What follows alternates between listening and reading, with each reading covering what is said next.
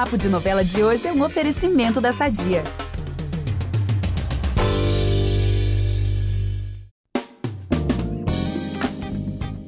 Domingou com novela nova nessa semana, né? Como você está sabendo, amanhã temos a estreia de Renascer, que é o remake da história do Benedito Rui Barbosa, né? Que tá aí no meu coração, sempre falo isso aqui no podcast. E se você tem seus quase, vou entregar minha idade, quase 40 anos ou mais, deve se lembrar muito bem, deve estar assim, mais ou menos fresquinho na memória, né? O sucesso que ele fez lá em 1993. Eu, por exemplo, né, tô super animada para esse episódio porque Renascer é minha novela favorita e tô torcendo muito para a releitura do Bruno Luperi, né, brilhar muito. E além de falar da primeira semana desse novelão, temos também o que, Vitor? E ó, a gente tem dias agitadíssimos pela frente, principalmente na vida da Renê em Elas por Elas. Gente, ela vai ter o esperado reencontro com Wagner, né? Hum. O ex dela, que sumiu do nada lá ainda no início da novela. Também vai rolar audiência da guarda da Vicky. Também vai ter declaração de amor no meio dessa história toda e muito mais. Olha, hum. que furacão na vida da Nossa, Renê. Hein? E em Fuzue vamos ter aquilo que adoramos, né? Que é uma passagem de tempo.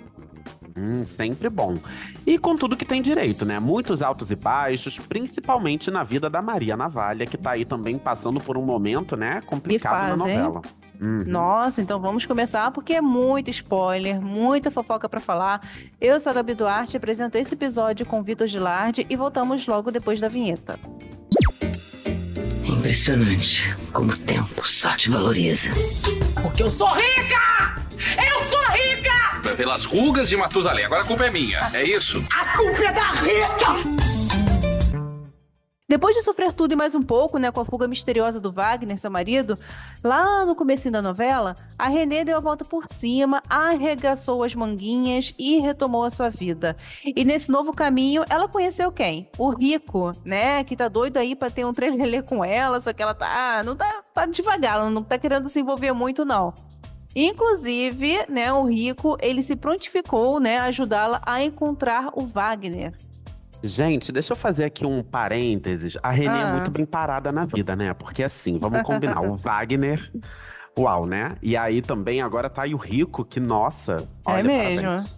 É mesmo? Parabéns, Renê. E ela, coitada, tá sem um e também não quer ficar com outro. Oh, Deus. Ai, Jesus. Lembrando, gente, que ela quer reencontrar o Wagner porque ele pode provar na justiça o vínculo maternal que ela tem com a Vicky. Hum. A Vicky é filha biológica do Wagner, só uhum. que a uhum. Renê foi casada com o Wagner durante muitos anos e criou a Vicky desde pequena. Então, assim, por mais que ela não seja mãe biológica da Vicky, né, é, é a mãe da Vicky, né? Foi quem criou a Vicky. É, e a Vicky ama a Renê, né? A gente sempre vê isso, o carinho entre as duas, né? Isso mesmo. E nos próximos capítulos, o Rico, ele vai comunicar, pessoal, para Renê, que o Wagner foi encontrado desacordado na rua, né? Ele foi levado para o hospital e tá lá. E ela fica super sensibilizada com isso, né, gente? Que situação, né, que o Wagner chegou. E aí ele vai ao encontro dele no hospital. Mas antes, ela vai deixar um recadinho pro Rico. Ela vai falar que, olha, para ele não se preocupar, porque ela não vai reatar com o ex. E, gente, ela tá em cima do muro, né? Nem lá, tá. nem cá. E. Enfim, no hospital, o Wagner desperta e ele e a Renê ele conversam. Ela uhum. conta toda a história, né? Sobre a Márcia, tá tentando a guarda da Vicky, já que é a mãe biológica da menina. E o legal é que o Wagner garante que vai ficar sim ao lado da Renê nessa história, que vai depor, vai ajudar tudo lá que precisa ser feito para que a Renê não perca a guarda da Vicky. Ai, gente, é o mínimo, né? Sumiu, deixou ela na mão, sem, né, com um rombo financeiro, é o mínimo que ele podia fazer. E depois dessa conversa aí dos dois, né, entre o Wagner e a Renê, ela dará abrigo ao ex na casa dela. E quem não vai gostar nadinha dessa história é o Tony, filho dele. O Tony, pessoal, ele vai ficar muito revoltado, né? Porque o Wagner, quando saiu de casa, assim, dá sem dar satisfação nenhuma, né? Ele simplesmente sumiu. Ele abandonou não só a Renê, mas também os filhos, né? O Tony e a Vicky. E isso vai dar uma confusão, mas já já voltamos, né, a falar do drama da Renê, porque tô doida para falar também do meu casal favorito da novela. Agora é o meu mais novo casal favorito da novela, que é o Mário e a Lara. E ó, mas não tem boa notícia não, tá? Já falo logo. Hum. A Lara vai continuar irredutível sobre voltar com o Mário. E aí o Mário e a Érica fingem namorar para chamar a atenção da Lara. Oh, meu Deus. Ai, Deus. Gente, isso dá certo. A Lara entra nesse jogo, acaba bancando a vingativa e usa o Roberto para atingir o Mário. Olha, eu só sei que chega numa hora que o Mário vai se declarar de novo pra Lara, mas ela vai resistir ali. Ela não vai, não vai dar o braço a torcer, não. Gente, é engraçado que os dois parecem dois adolescentes, né? Essa picuinha, é. assim, gente, é muito engraçadinho. Idade mental, 14 anos. e quem também vai ficar irredutível é o Giovanni. Porque a Isis, né, ela é D2, lembrando, né, que o Giovanni terminou com a Isis, né, porque ela sabia da história lá da de, que ele não era filho da Helena, ela não contou nada, enfim, ele terminou tudo. E a Isis vai deduzir nessa semana que a Cris contou a verdade sobre o Giovanni, né? Ela, né, vai descobrir isso e decide desmascarar a rival. E aí vai chegar um momento que a Isis vai flagrar a Cris se declarando pro Giovanni. E aí ela vai falar: hum, bem que eu desconfiava, né? Só que o Giovanni, pessoal, olha que chato. Bem na frente da Cris, vai dizer na cara da Isis que não quer mais nada com ela, não quer mais vê-la na sua frente. Enfim, gente, coitado da Isis. Hum, ficou feio então, hein, essa situação aí. E ainda sobre o Giovanni, nessa semana vem aí. Ele já sabe, né, que não é o filho da Helena, filho biológico dela. Uhum. E nessa semana ele vai descobrir a identidade de sua mãe biológica. Eita, Quem será, hein? Quem será? Enquanto a gente não descobre, vamos voltar ah. lá pro rolê também de mãe, filha lá da, da Márcia, da Vicky, Ai, da Renê. vamos, vamos. Porque quando a audiência pela guarda da Vicky começa, o Wagner ele é convocado para depor, hum. só que ele é desacreditado pelo advogado da Márcia, né? Ele pega pesado aí com essa história do sumiço do Wagner, essa coisa Ai. toda. Então meio que o depoimento dele fica não acaba não valendo de nada, né? né? Pois é, fica Ai. meio invalidado. E aí, gente, que, que será que vai acontecer com isso? Tanto né? esforço para ela, né, para Renê achar o Wagner e, gente, e dar nisso. Que azar da Renê, gente. Ela, eu acho que ela das sete, ela que mais sofre. Nada dá certo ah, na é. vida da Renê. E vem a pior notícia, tá? Nisso tudo, não acabou. Porque, galera, a Márcia, ela ganha a guarda da Vicky, tá? Mas assim, a Renê, pelo menos, né, tem sua maternidade reconhecida. E menos mal, né? Porque assim, eu espero que a Renê, com isso, com essa maternidade reconhecida, ela consiga dar a volta por cima, né? Talvez a Lara, a Lara ajude, né, judicialmente, enfim, torcendo aí, porque é o que a Vicky deseja também. Pois é, né? Estranho não ser levado em conta ali o que a Vicky tá, tá afim, até porque é. ela já é quase adulta, né? Ela é uma adolescente, também. grandinha. Pois é. Mas enfim, vamos torcer para dar tudo certo nessa história. E por falar em maternidade, em Fuzue, a Preciosa vai estar tá arrancando os cabelos por causa do Bernardo, gente. Hum. É que o menino quer porque quer fazer a festa de aniversário dele. Sabe onde? Ah não é nem numa casa de festa luxuosa, não. Também não é na Disney. Ele simplesmente quer fazer a festa dele na loja Fuzue. Oh, meu Deus. E claro que a Preciosa não gosta nada dessa ideia, né? Gente, imagina, né? Eu acho que se fosse na Disney, ela não ia nem ligar. Ia, tipo, pagar na mesma hora, mas na Fuzue... Na Fuzue não, né? A Preciosa não. E ó, o César também vai aparecer todo revoltadinho nessa semana com o seguinte: a Bebel vai chamar o Miguel, né, que é filho do, do Nero, para ser o assessor jurídico na joalheria Montebello. E claro que o César vai ficar assim, furioso com essa decisão, não vai gostar nadinha, mas enfim, ele vai ter que engolir. Sim, mas olha só, sabe o que é Preciosa e o César, né? Que são pai e filha ali. Sabe o que, que eles têm em comum? Ah. Nessa semana, pelo menos, eles vão começar uma parceria na criação da nova coleção de joias. Hum. Na semana passada, ela pediu, né, pro pai desenhar uma coleção de joias para ela assinar e ele aceitou. Então, nessa parte, assim, de criação das joias, eles vão estar unidos nessa semana. Hum, é, com os mesmos objetivos, pelo menos. E vai rolar o quê? Uma passagem de tempo, né? Na verdade, assim, uma pequena passagem de dias, mas não deixa de ser, né? Porque muita coisa pode acontecer em alguns dias. E depois disso, gente, é, dessa passagem, a Maria Navalha, ela recebe o resultado da biópsia e é câncer de mama. Que pesado, hein? E com isso, o que, que ela decide fazer? Contar a verdade para a Luna, né? Porque até então ela não tinha falado nada, estava esperando o resultado chegar para ver se contava ou não para a Luna. E com isso, ela decide contar tudo para a filha.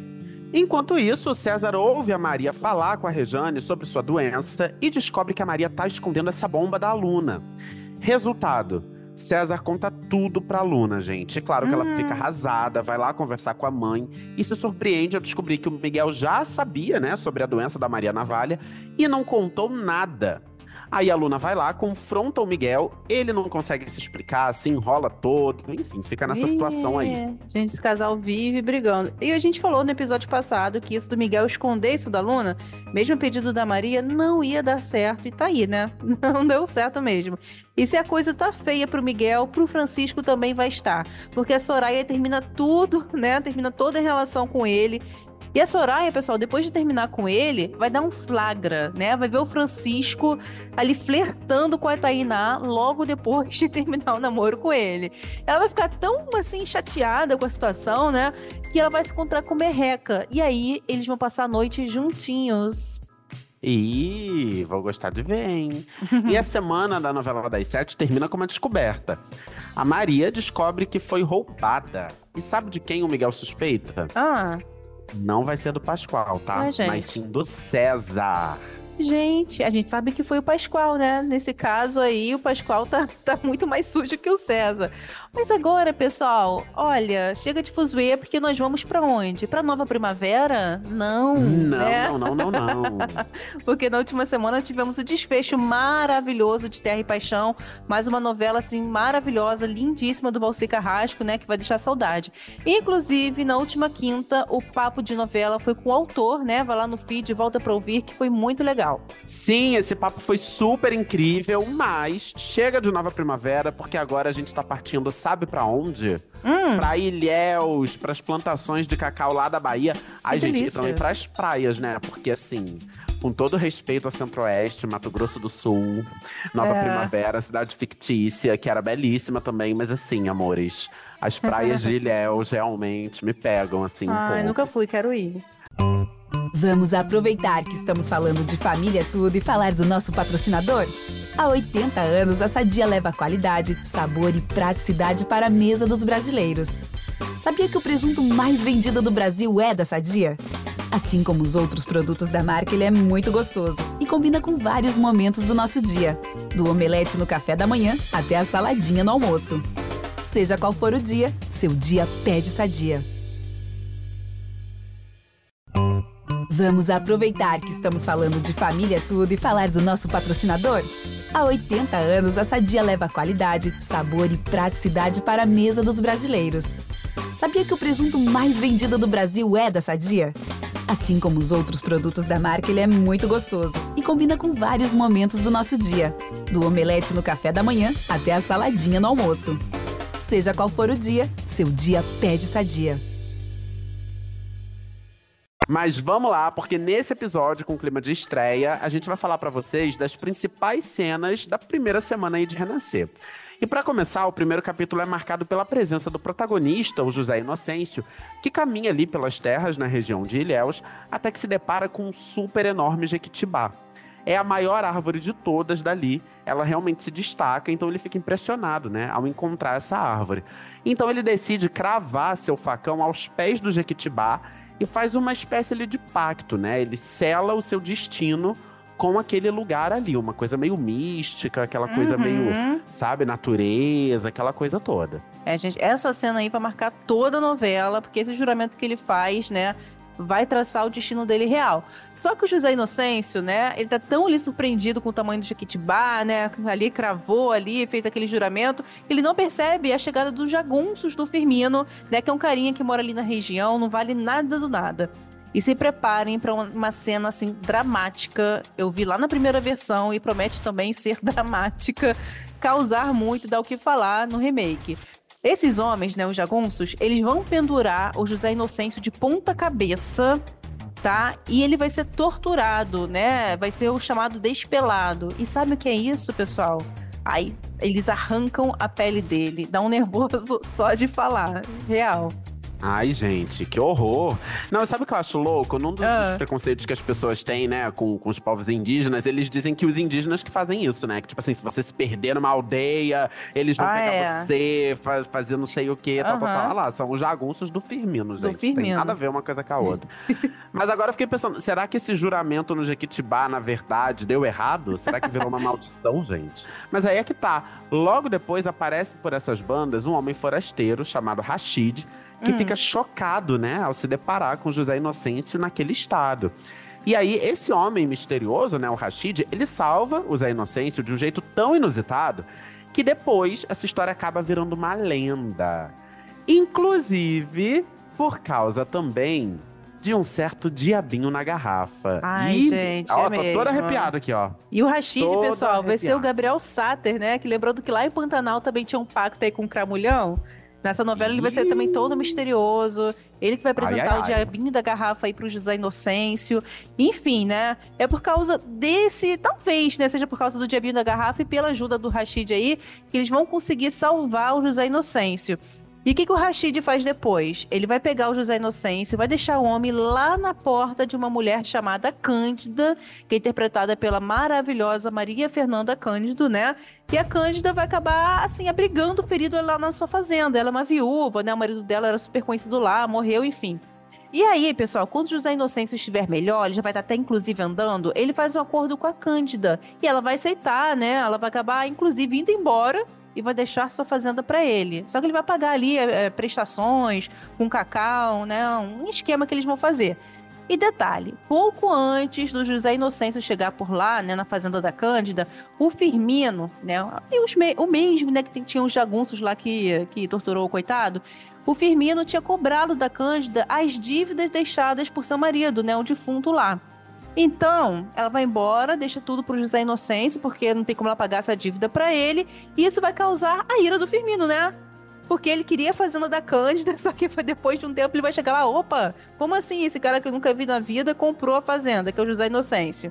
E aí, gente, o José Inocêncio vai, vai ter o Firmino como inimigo, assim como outras pessoinhas também da região. Pois é, e aí rola uma passagem de tempo de três anos. E depois disso, Belarmino, que é um, um dos fazendeiros ali da região, e também tá de olho nas terras, né, que o José Inocêncio conseguiu, ele instrui os matadores, né, para matarem o Zé Inocêncio. Ou Eita. seja, depois de ser torturado, despelado, o pobre do Zé Inocêncio já vai correr perigo de vida de novo.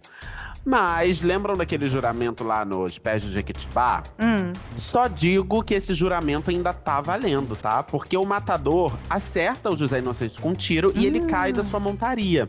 Só que ele consegue, o, o José Inocêncio, ele consegue enganar os dois matadores e se salva ali, né? Ele consegue sair dessa situação. Gente, essa cena é muito legal, vai ser muito maneira, porque ele engana o público também, né? Vai achar que ele, que ele levou um tiro e engana eles de uma forma que a gente fica, "Ah, meu Deus, que, que que é isso? Agora eu vou falar de uma personagem maravilhosa, tá? Que se chama Maria Santa, mais conhecida por Santinha.